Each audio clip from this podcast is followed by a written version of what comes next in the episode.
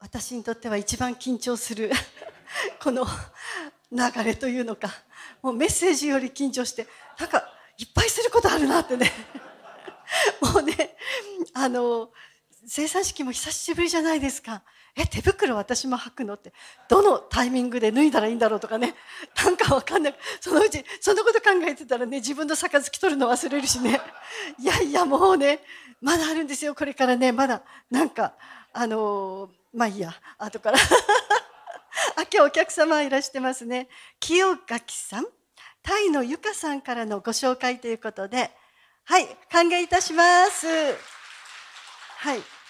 タイのゆかさんがどなたかは私ちょっとよくわからないんですけれども。はいとにかくあの感謝ですね、えー、ということではいこれからメッセージの時間になります。であの私あの2週間ぐらい23週間ぐらい前から実は目がおかしくて目がおかしいっていうのかなんかあの異物感があってあのなんて言うんでしょうね。時々消えるんですけれどもまたあのどうしても変な感じであのいやこれ眼科行かなきゃいけないかなと思ってね。でも嫌だなと思ってあのちょっとかつあのえー、勝美先生ってあの愛用している目薬があるんですよ。もう几帳面なのでね朝に夕に昼にちゃんとつけてるんですけど私目薬もらってもまずしないしなと思いながらね一回借りてやってみたんですけど借りたら良くなったんですよね。でもやっぱりいよいよちょっとねまずいなってことがあってやっと金曜日行ってきたんですよね。そして、まあ、検査しててある検査のところに行ってたらその看護師さんが「はっていう顔してね、立ってね、いなくなったんですよ。で、一人、左目とか言いながらね。で、もう一人の人連れてきたの。えと思って、左目なの。え？左目とか言いながらね、嘘と思ってね、どうしようと思ったらね、ピンセット取り出して、目にゴミが入ってるって言われて。はあ？と思ってね、くっついてますっていう感じでね、シュッと取ってくれたらすっきり治ったんですよね。それが透明のあのあの、えーと、釣り釣り糸のねそのよりも細い感じでちょっと長かったんですよね。いやそしてあのまあそれでもね一応行ったのでいろいろ検査してくれたんですけど特別な病的なものは何もありませんと言われてあのヒアルロン酸の目薬出してくれたんですよね。え目薬にもヒアルロン酸ってあるんだと思って目ですけれどもそれはなんとなくつけてます。解決してよかったと思いながらあのちなみにね白内障とかなんかなんとか症とか一切ありませんって言われたのでよかったと思いながらね 感謝です。あ私ね思ったのね真実を知ることってねただ不安がってるよりもいいもんだなって思ったんですけれども多くの場合真実を知ることは時にというか大体は痛みを伴うことが多いんですよね。私がやっぱりちょっと目が変なのよねってあの私あんまりあの人に言わないんですけれどもあの夫に言ったらすぐに毎日目を洗いなさいってね 目薬だけじゃなくってね毎日ね僕は帰ってきたら必ず目を洗うってね両目ねすごいなと思ってねそんなことまでしてたんだと思ってねこうやって洗ってこうやって洗っててね私ちょっと疑い深いとこあってね調べてみたの。そうしたら水道水では決して洗ってはいけませんって書いてたんですよ。塩素で傷つくんですって。いやそれねあのちょっと夫に言ったらえ？っていう感じでね真実を知ることは時に心の痛みを伴うなってねその後洗ってるかどうか分かりませんが関西に行ってしまいました。ということで今日の御言葉は私が大好きな聖書の言葉の一つなんですね。ヨハネの福音書8章30節から短いので皆さんでお読みしましょうか。はい。イエスがこれらのことを話しておられると、多くの者がイエスを信じた。そこでイエスは、その信じたユダヤ人たちに言われた。もしあなた方が私の言葉にとどまるなら、あなた方は本当に私の弟子です。そしてあなた方は真理を知り、真理はあなた方を自由にします。アメン。いや、真理はあなた方を自由にします。踊りたくなりませんか？私飛び上がってわーいっていうね、あの、で感じになるんですよね、気持ち的には。ね、踊れませんが。で、あの、基本的人権突然言いますけれども、こう、まあ、人間がね、人間として当然持っている基本的な権利なんですけれども、近代の初頭では国家権力によっても制限することのできない思想の自由、信教の自由など自由権を意味していました。で、日本国憲法にも触れられているんですよね。第13条です。すべての国民は個人として尊重される生命、自由、及び幸福追求に対する国民の権利については、公共の福祉に反しない限り、立法その他の国政の上で最大の尊重を必要とする。ここに生命、自由、及び幸福追求に対する国民の権利。これでいいですよね。いいこと書いてるでしょ憲法にもね。皆さん、自由は憲法で保障されているんですよ。神様が創造されたエデンの園も自由と解放で満ちていました。さっき歌いましたね。賛美しました。私の想像したものを楽しみなさい。遊びなさい。どんな木からでもあなたたちの食べ物はあるよって。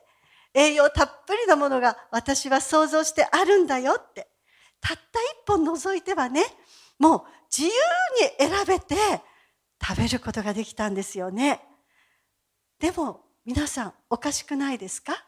人間は自由という基本的人権を与えられて生まれているはずなのに、イスラエルの人たちも与えられているはずなのに、イエス様は真理を知るなら自由になるって言われたんですよ。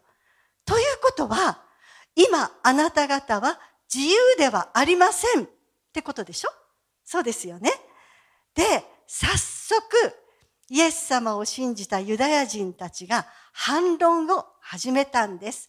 8章33節です。これも皆さんでお読みしましょう。はい。彼らはイエスに答えた。私たちはアブラハムの子孫であって、決して誰の奴隷になったこともありません。あなたはどうしてあなた方は自由になると言われるのですか？イエスは彼らに答えられた。誠に誠にあなた方に告げます。罪を行っている者は皆罪の奴隷です。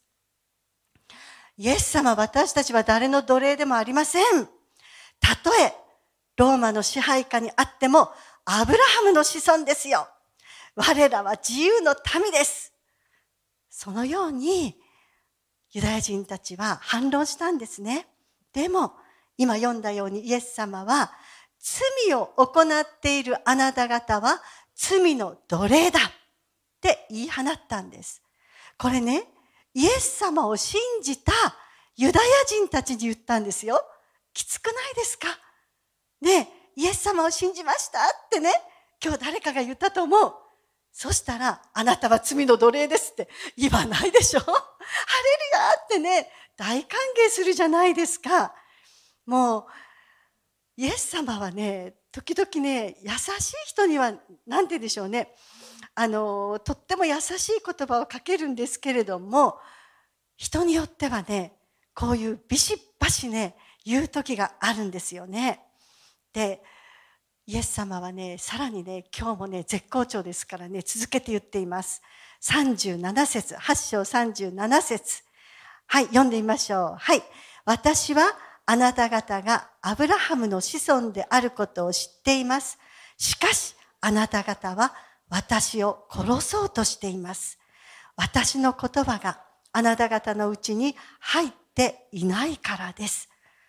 えー皆さん、イエス様を信じますって言ったユダヤ人たちに、あなた方は私を殺そうとしてるじゃないかって言ったんですよ。もう弟子たちね、特にペテロはね、おろおろしてますよ。イエス様、イエス様、それ以上言わないでくださいって。なんか浮かびません？それをね、アンデレが、ペテロ、お兄さん、それ以上言うなっていう感じのね。私ね、お弟子さんたちはそんな感じだったんじゃないかと思うんですよね。もうドキドキ。イエス様、なんてこと言うんでしょうか。さらに、イエス様は決定的なことを言ってしまいました。これすっごく重要なので、やっぱり皆さんでお読みしましょう。はい、8章44節からです。あなた方は、あなた方の父である悪魔から出たものであって、あなた方の父の欲望を成し遂げたいと願っているのです。悪魔は初めから人殺しであり、真理に立ってはいません。彼のうちには真理がないからです。彼が偽りを言うときは自分にふさわしい話し方をしているのです。なぜなら彼は偽り者であり、また偽りの父であるからです。しかし、この私は真理を話しているために、あなた方は私を信じません。あなた方のうち誰か私に罪があると責める者がいますか？私が真理を話しているなら、なぜ私を信じないのですか？あなた方の父はアブラハムなんかじゃない。悪魔だって言ったんですよ。いや、びっくりしますよね。それもね、あなた方は私を信じていない。あ、なぜ私を信じないのかって。いや、聖書にね、皆さん、信じたユダヤ人たちにって書いてるんですよ。注意深く聖書を読んだらわかります。じゃあ誰の子ですか？悪魔だ。いや、きついでしょ？もう信じられない。悪魔っていうのは人殺しで偽りの父。もう、つまりあなたたちはね、大嘘つきの悪魔の子だよ。欲望でいっぱいじゃないか。口先だけで本当に私を信じてなんかいないんだ。だから、私の語る真理の言葉は、あなた方の心の中に何も入ってないじゃないか。このように言ったんですよ。皆さん、こんな言葉聞いたことありますか？大嘘も、もう全くのデタラメ、黒を白、白を黒というような大嘘も100万回言い続けたら真実になる。よく言われますよね。皆さん、この世界は全くそのような世界ですよ。だってサタンが、偽りの父であるサタンが支配しているんですから、ちょっとだけね、あの、昔に先のぼ、遡って事例、事例を言ってみると、イラク戦争昔あったでしょ？フセイン大統領がね、あの、まあ、イラクをね、統治していた時、で、彼は大量の破壊兵器を持っている。アメリカは言いました。日本の新聞もデカデカと書きました。ね。でもヨーロッパの国々はね、ちょっと懐疑的でした。だからアメリカとイギリスがスクラム組んで、イラク戦争を起こしたんですよね。でも結局、見つかりませんでしたよね。見つからなかったんです。イギリスは一応謝ったそうです。間違ってましたって。でも日本は小泉さんでしたか？謝りましたか？皆さんの税金をいっぱいこの支援と言って自衛隊は派遣できないのでお金はつぎ込みましたよって。でも間違っていました。謝ってないでしょ？で、じゃあ今、皆さんお金の話して申し訳ないんですけどね。先日岸田さんが、岸田首相がウクライナに行かれましたよね。で、まあ、ロシアは悪い、悪い、悪い、悪い。私たちは、私たち日本はウクライナと共に、そしてね、すでに624億円の、こう、なんて言うんでしょうね、復興支援金は約束していたんです。でも、再び追加を約束してきましたよね。もう、そう、あの、全部で1兆円ぐらいのお金が私たちの税金からウクライナのために出されます。でも皆さん、私たち、この日本はただただ、このウクライナ、ゼレンスキーさんを支援してて、これは本当に真実ですか？ヨーロッパの、まあ、ある人たちの、あの、なんて言うんでしょうね、情報によったら、もう、ヨーロッパの議会に、あの、ゼレンスキーさんが言っても、立ち上がっていなくなる議員もそれなりにいるそうですね。早くやめればいいでしょうって思いませんか？ね、私は、もちろん、あの、ロシア悪いですよ。でも、ウクライナにも悪いところがあると思いますよ。それを思ったらね、戦後、日本がね、日本は悪い侵略した、侵略した、侵略した。日本は悪い国だって、ずっと言われ続けてきた歴史をね、どうしても思い出してしまうの。痛みがありますよ。本当にこの世界は真実がはびこっていますか？今は情報戦だって言うでしょ？たとえ嘘であろうが、大嘘の情報であっても、信じさせてしまえばこっちのものだって書いてるでしょ？自分にふさわしい話し方をしている。自分の利益になるような話し方をするのがサタンの得意技なんですよね。さあ今日、新年度スタートの最初の日に、まあ、私はヨハネの福音書をずっとしているので、あえてここを選んだわけじゃなくて、今日この順番に来たんですけれども、でも大切な3つのこと、皆さんと考えていきたいと思います。一つです。一番目。口先だけの信仰は悪魔の好物であるということです。イエス様が弟子たちにね、心からため息をつかれたことがあるんです。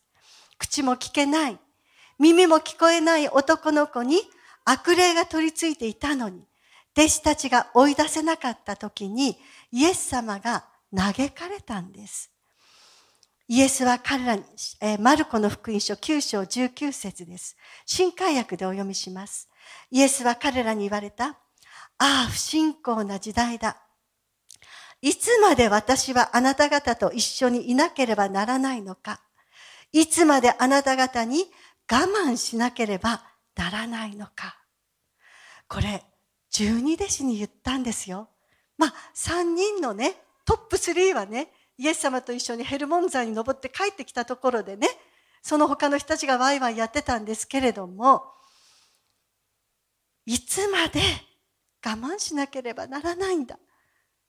後にね、あの世の終わりまであなた方と共にいると言われたイエス様も時にはいつまであなた方と一緒に私はいなければならないのかって嘆かれた時があったんです。弟子たちはどうして自分たちに悪霊が追い出せなかったのか理解できませんでした。イエス様は祈りによらなければ決して追い出せないと言われました。え、弟子たち祈らなかったと思いますか？必死で祈ったはずですよ。そう思いませんか？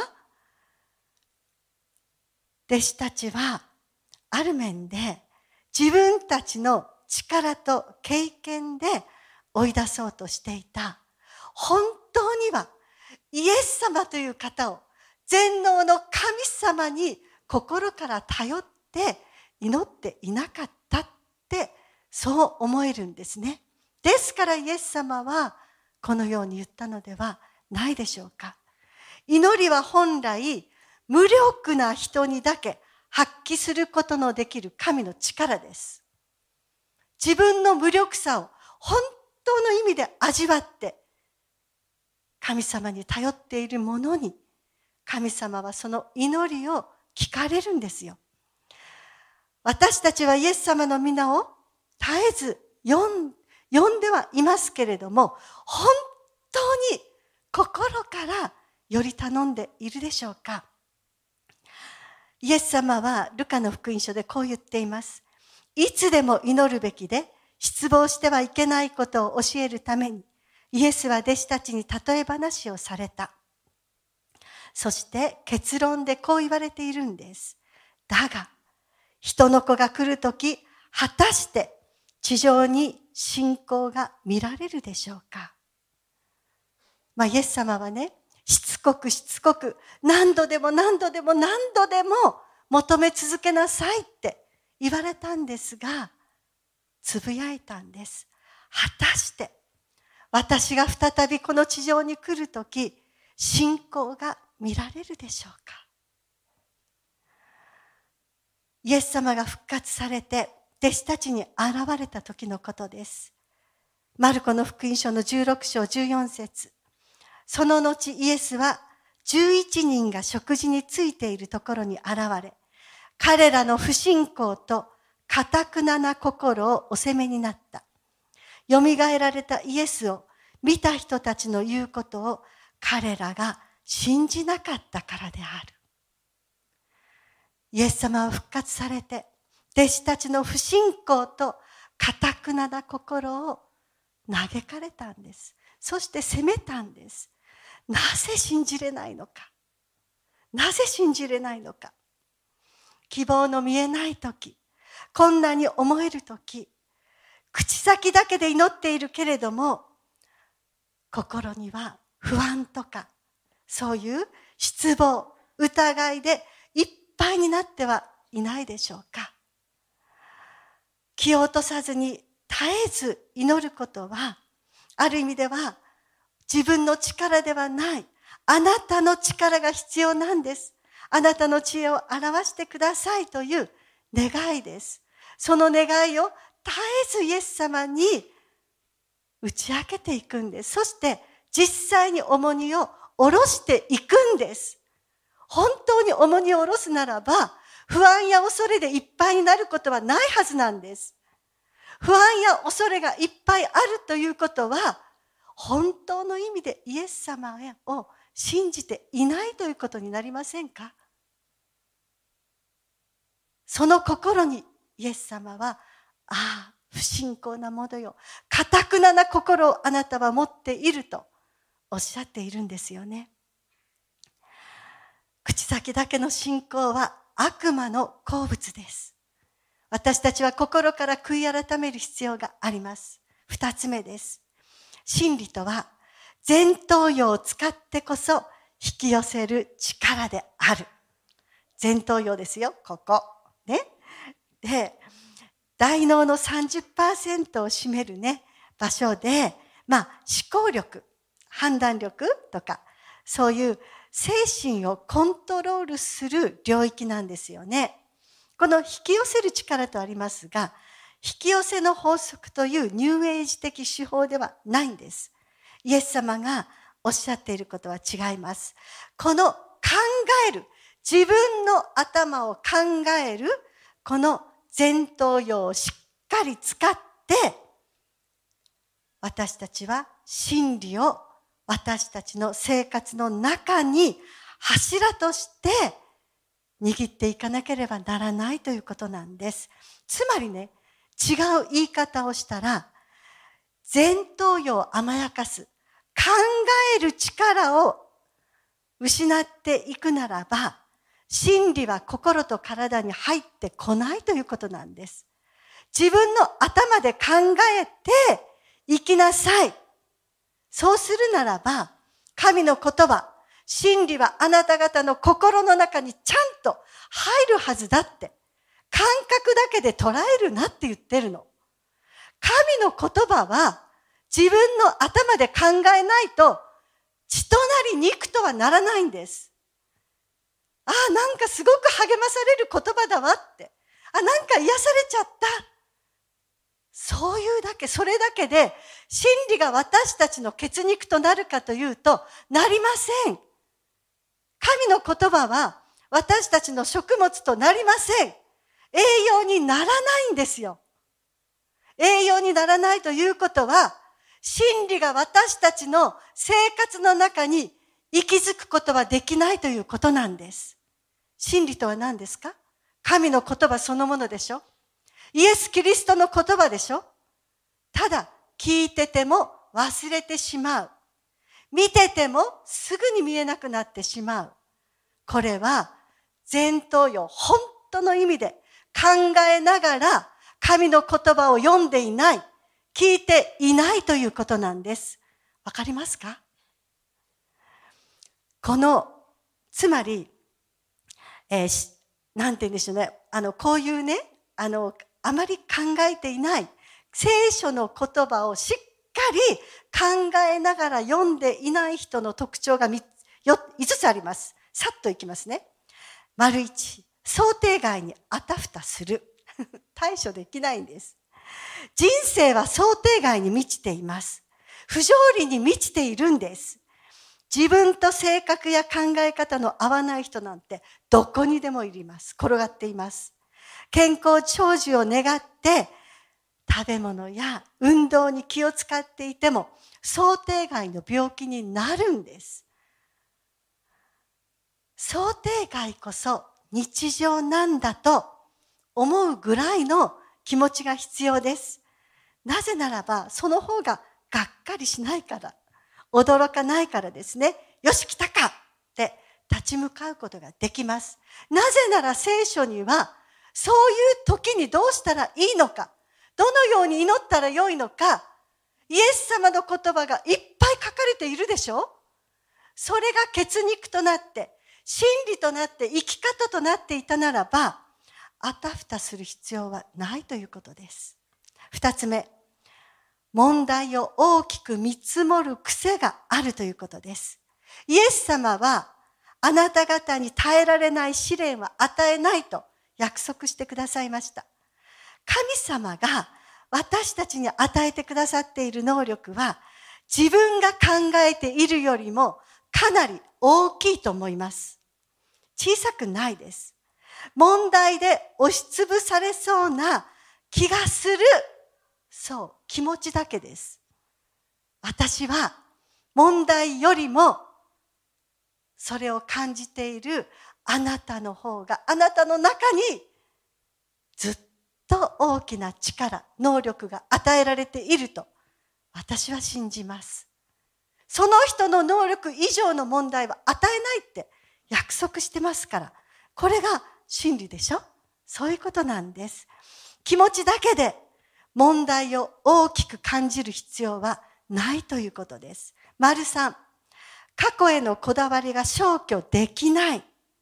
脳にインプットされた過去のパターン、自分のやり方、成功でも失敗でも過去にこだわり、現在を変えることができない。新しく始める。新年度だから新しいスタートと思っても過去のマイナスの考え方やパターンがどうしても捨てられなくてやっぱり自分はこうなるんじゃないかとかそういう不安を持ってしまうということですね。丸4、大人なのに基本的な決断や判断、選択ができない。丸5、続けていきます。実体のないことに不安と恐れをいつも抱いている。不安と恐れって目に見えないでしょう。でもね、目に見えなくてもね、心を支配してしまうことがあるんです。それは時に私たちの行動をもコントロールしてしまうんですよね。で、こういう特徴は神様の言葉、真理が私たちの生活の中に命として入っていないというそのような証なんです。その身なんです。思考がある意味で止まってしまっているんです。ですから、いつでも息苦しさがあり、閉塞感があります。神様に創造された人間の自由な発想や考え方、新しく、新しく、新しくやり直せるという、そのような思いになかなかチェンジすることができないんですね。そして三つ目です。真理とは自由と解放を得させる唯一の道であるということなんです。人類史上最大の不条理はイエス様の十字架でした。イエス様の人格と言葉は十字架の復と復活の言葉に集約していると私は思っています。一番私たちが心に留めるべきイエス様の言葉。十字架の上での七つの言葉もありますよ。でも、その前にね、イエス様が最後の晩餐で長い長い話、説教を弟子たち、十二弟子たちに話しました。ヨハネの福音書15章、16章、17章、祈りも入っています。そこにもとても重要なことが書かれています。そして復活されてイエス様が語られた言葉。皆さん、今度聖書を読むとき、そこ一度中心的に読んでみてください。それだけでもね、私たちを本当に力づけていきますよ。で、私たちは自分が感情に任せて発した言葉、ね、語った人がすぐ忘れてしまう言葉に、自分自身がいつまでもしがみついている。人からの言葉もいつまでもしがみついている。手放そうとしない。益にもならない感情や気持ちに縛られる必要はないんです。そうした言葉に私たちはもう右往左往して苦しむ必要はないんです。私たちの希望も、そして平安も真理であるイエス様の言葉から流れてくるんです。アーメンですか？私が道であり、真理であり、命なのです。素晴らしい言葉なんです。そのイエス様の中に私たちは一つとなってもう入っているんですよ。そしてイエス様はね、復活されて、再び天に昇っていかれる時に、世の終わりまで私はあなた方と共にいるよって、一時はいつまであなた方と一緒にいれるのかな、痛くないな、ですよね。と、つい言ってしまったイエス様は、いいえ、いつまでもあなた方と共にいますと。でも、真理をあなた方は握らなければならない。自分の血となり肉としなければならない。皆さん今日このことをしっかりと心に噛み締めましょう。お祈りします。ハレルヤ天のお父様、真理こそ、イエス様のこの言葉こそ、私たちに自由を与える力です。解放を与えてくださいます。この世のものではない平安と、そして希望を与えてくださいます。私たちは人の無責任な言葉、罪深い言葉、当てにならない言葉そのことに左右されたくありません。あなたの言葉にとどまります。私たちに真の自由と解放を与えてくださいますように。イエス様のお名前によってお祈りいたします。アーメン